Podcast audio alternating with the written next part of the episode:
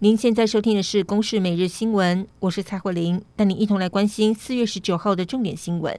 中南部持续干旱，虽然近两天包括南投和高雄等地区下起零星降雨，不过雨量不多，帮助不大。而南部主要的增文水库集水区昨天也进行人工增雨，不过降雨量只有百分之四点八毫米。目前全台二十一座水库当中，已经有十座蓄水量低于百分之二十，其中中部最大的德基水库的蓄水量也已经下降到百分之三点七。由于到星期五之前，苏力基台风仍旧在台湾附近，有气象专家表示，在中国南方的对流云系有机会被联动东移到台湾，在星期五到周末期间有机会出现雨势，这也是近来条件最好的一波雨势。大屯火山群有最新发现。由中研院地球科学研究团队自二零一六年发现大屯火山群底有岩浆库存在，原本推估岩浆库位于地底下大概二十公里，经过五年的持续追踪观测，架设上百个台湾阵列宽频地震站，今年三月侦测到最新的火山岩浆库三 D 影像，发现是只存在地表下八公里，而且是一个直径八公里、高十二公里的圆柱体状。原面积大约是一个北投区大小，学者预估最可能喷发地点为大油坑、七星山和黄嘴山，天母和北投首当其冲。不过火山爆发可以提前预测，民众不用太过担心。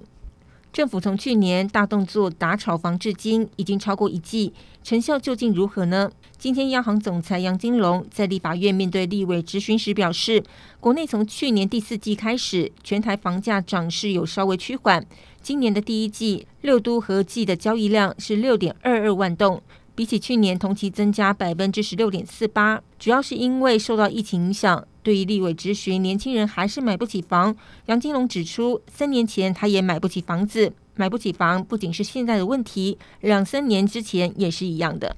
台铁泰鲁阁号事故造成四十九人死亡，两百一十八人受伤。卫福部成立赈灾专户，总共募得十一点一亿元。不过，立委质疑泰鲁阁号善款监督委员会十九名委员中，灾民代表只有两人，比例一成。未来即使请灾民代表来追认决议，也恐怕被当成背书工具。到底善款用途是谁说了算？陈时中表示，监督委员会已经召开了两次会议，决议将发放给每位罹难者家属一千五百万元，以及在学伤者教育到大学毕业，大约是一点二亿元，依伤势轻重来发给十万到七百万元。至于下周善款就要发放，不过善款监督作业要点却迟迟没有公布。对此，陈时中强调，善款监督要点还在修正当中，定案前不会公开。就在各国出现新冠病毒疫情反弹之际，以色列宣布十八号开始上街可以不用戴口罩，这是疫情爆发一年多来的头一回。因为以色列有超过八成的成年人已经接种新冠疫苗，确诊人数持续下降。至于澳洲和纽西兰，十九号启动旅游泡泡，两地旅客入境后免隔离检疫，也让机场挤满数以百计的乘客。根据统计，有超过五十万的纽西兰人居住在澳洲，澳洲更是纽西兰国际观光客主要来源。纽西兰总理阿尔登表示，旅游泡泡能够开通的主要原因，就是两国成功防堵了新冠疫情。以上由公式新闻制作，谢谢您的收听。